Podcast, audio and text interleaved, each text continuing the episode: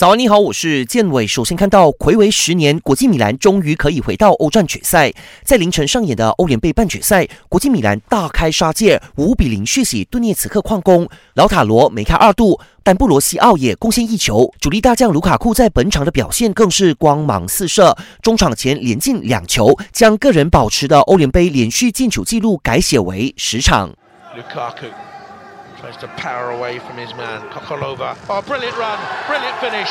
The man is inspired this season and into have a fit. 抢下了欧联杯决赛席位后，国际米兰将在来临的星期六对上塞维利亚争夺冠军杯。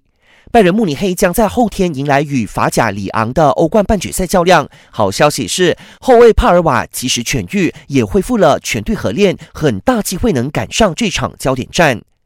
二零二零年美网公开赛退赛潮还没结束，瑞士名将本西奇和罗马世界第一哈勒普因为疫情的关系，先后宣布退赛。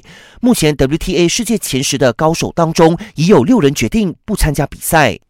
想要观看更多更精彩的体坛动态，尽在 Astro。